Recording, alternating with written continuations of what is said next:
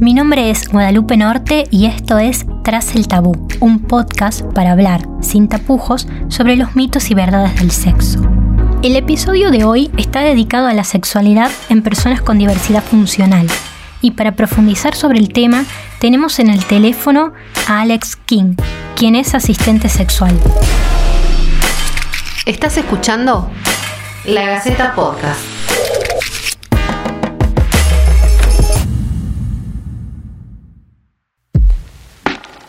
Un gusto tenerte, Alex, aunque sea a la distancia. Hola, un gusto. Muchas gracias por invitarme. Primero estaría bueno que nos cuentes un poquito en qué consiste tu trabajo y a qué apunta esta clase de asistencia, porque me imagino que hay mucha controversia y, y algunas nociones cerradas, ¿verdad? Bueno, te comento, yo lo que hago son servicios y acompañamientos sexuales eh, y en ocasiones también sexoafectivos eh, a personas con diversidad funcional. Lo que hacemos es tener una charla, un encuentro previo a la sesión en donde hablamos un poco de la historia de la persona, qué está buscando, si ha tenido antes otras experiencias, qué es lo que nada, le gustaría experimentar y en base a eso después coordinamos las prácticas que tendríamos en la sesión. La idea es consensuar previamente, igual por ahí en las prácticas también se van dando otras dinámicas que van modificando eso. Bien, y entre tus clientes, ¿cuáles son las experiencias que por ahí más se buscan? ¿De repente llega alguien para incursionar en una primera vez sexual o es más tirando las fantasías? En general es bastante variado. He tenido eh, un par de clientes que ha sido como su primera vez, su primera vez contratando también, y otros que no, que ya contratan, que contratan por ahí trabajadores y trabajadoras sexuales, em, pero no, no han contratado antes a alguien que haga asistencia sexual. Eh, así que en ese sentido como que los clientes son bastante variados. En este nuevo ciclo de podcast nos pusimos la meta de acercar los temas también a las experiencias íntimas y para que este espacio dé voz a las historias en primera persona. Sebastián Castellano es comunicador social y periodista y también tiene algo que decir. Creo que el desconocimiento genera prejuicios y poder de censura. Ahora, si bien creo que es muy importante eh, ahondar en todo esto de tirar barreras para que la gente esté informada, de, de una cierta especificidad, creo que también es importante eh, tomar conciencia de la ideología que hay en esa postura. Es decir, no me interesa a mí justificar la discriminación y la exclusión que sufrimos muchas personas eh, con discapacidad por el simple desconocimiento. Creo que eso requiere un poquito más. Entonces, eh, me parece que sí, hay un prejuicio previo, pero también me parece que es un discurso que le queda muy cómodo al sistema para decir, no, bueno, yo como desconozco el tema este, no incluyo, y como no incluimos, nos quedamos nos quedamos en un limbo donde como si fuera que toda nuestra vida pasa por una autopista especial, diferenciada.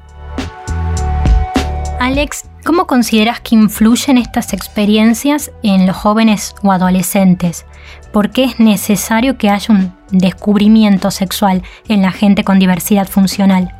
Como cualquier persona, eh, todos tenemos una dimensión sexual y erótica y eh, en general en las personas con diversidad funcional eso está censurado, no está ni siquiera contemplado en el imaginario de ni de esas personas eh, ni de la sociedad en general suele haber como eh, un discurso eh, y una realidad eh, muy invisibilizadora de los deseos de esas personas, muy también infantilizante y en el sentido de no, tener para nada en cuenta a la persona en sí, sino que es como una cosa que, que nos acompaña o es una persona que es un niño eterno a la cual tenemos que sobreproteger, a la cual un montón de cosas y, mitos y estigmas que se van reduciendo, digamos, a lo largo de la historia y que el día de hoy también siguen vigentes.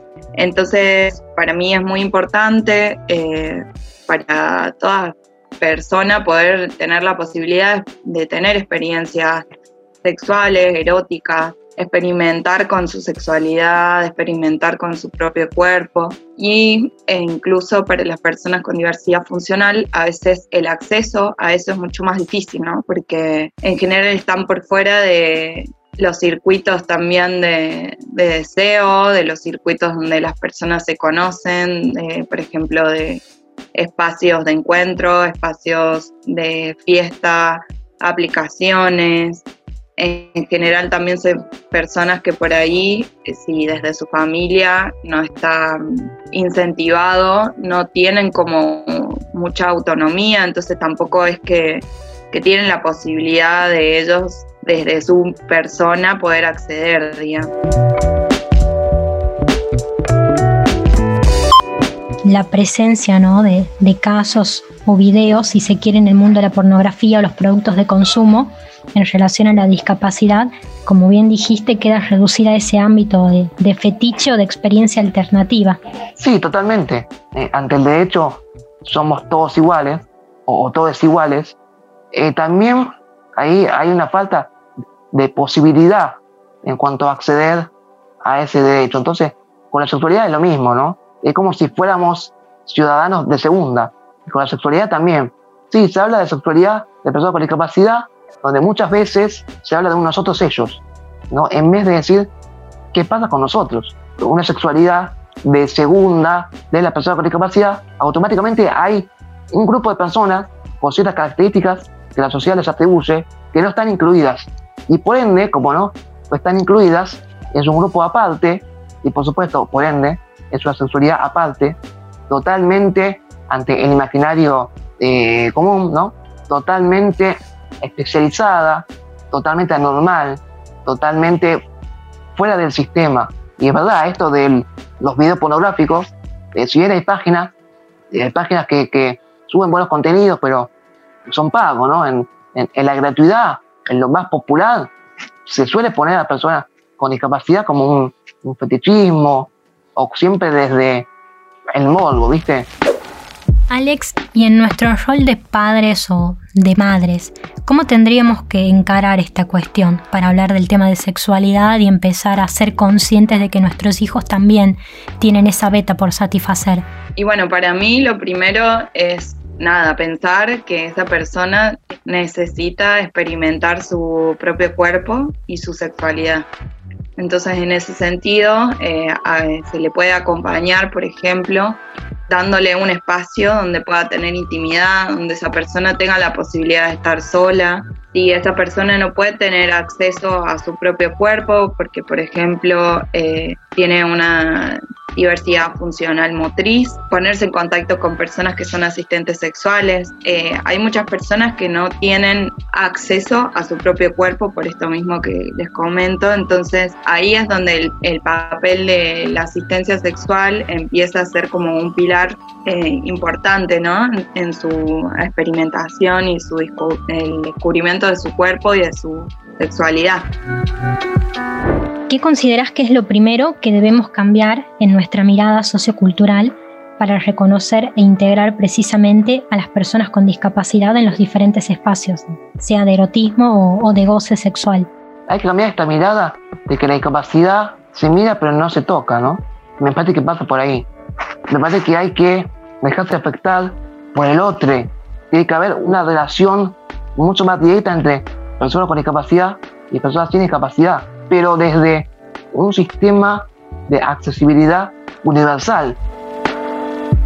Alex, y para cerrar, ¿qué crees que es lo primero que debemos cambiar en nuestra mirada sociocultural para reconocer e integrar a las personas con diversidad funcional en los espacios del goce sexual y el erotismo?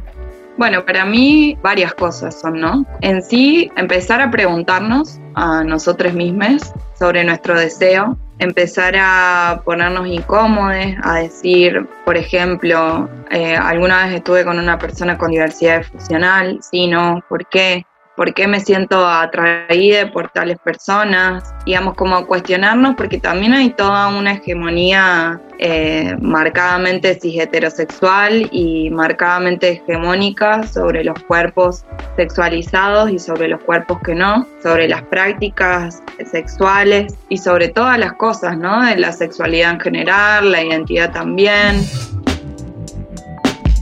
Y en este cambio, ¿no? que por ahí queremos promoverlo para el futuro, para la mayor visibilización del, del, binomio discapacidad y sexualidad, ¿qué rol ocuparía la ESI, la educación sexual integral? ¿Es necesario que también en las escuelas se enseñe sobre el tema y que se lo contemple en el sistema este, de educación?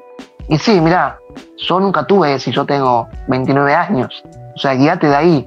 Pero sí, en cuanto a mi experiencia, sí, porque es muy importante la ESI con perspectiva en diversidad funcional va la discapacidad, ¿no? Porque no, ahí lo que te dejan claro, esa ESI con perspectiva en, diversidad funcional, es que no hay una ESI para personas con discapacidad, es una ESI que integra a todos, pero con la especificidad de que una persona con discapacidad visual también pueda acceder al contenido ese, que una persona con eh, una discapacidad intelectual, que el contenido pueda ser adquirido por él o por ella también. Sí, me parece muy importante y no se trata de hacer algo exclusivo para las personas con discapacidad, sino algo que nos sirva realmente a todos.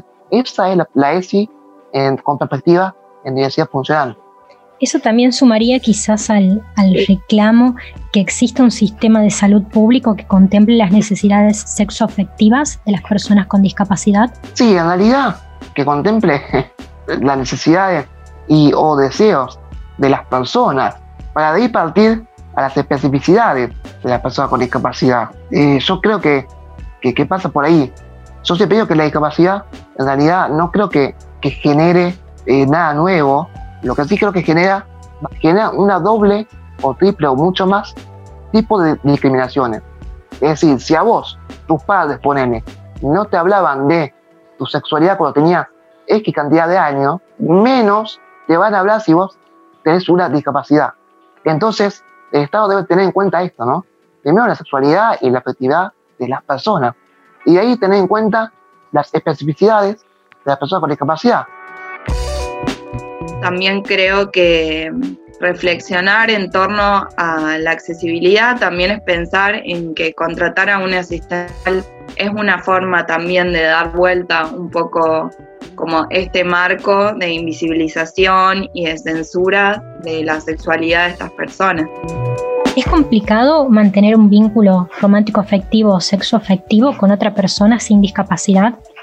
No sé si es complicado. Lo que sí puede llegar a ser complicado es encontrar a alguien que no esté contaminado de estos prejuicios que estamos hablando.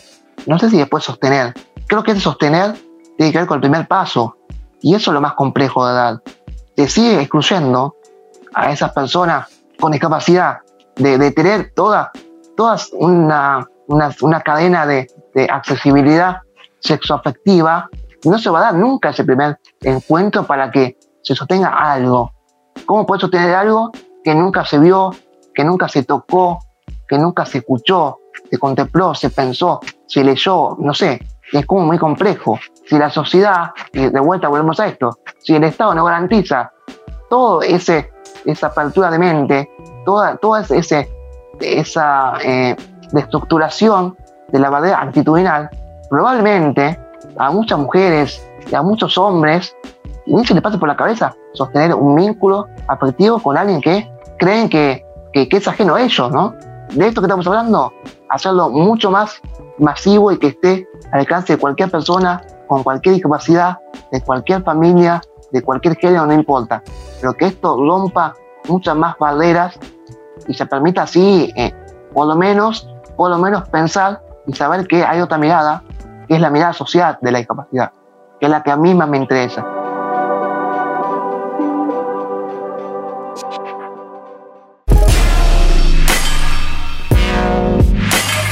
Si tenés alguna consulta o comentario, podés enviarnos tu audio al mail lagacetapodcast.com.ar.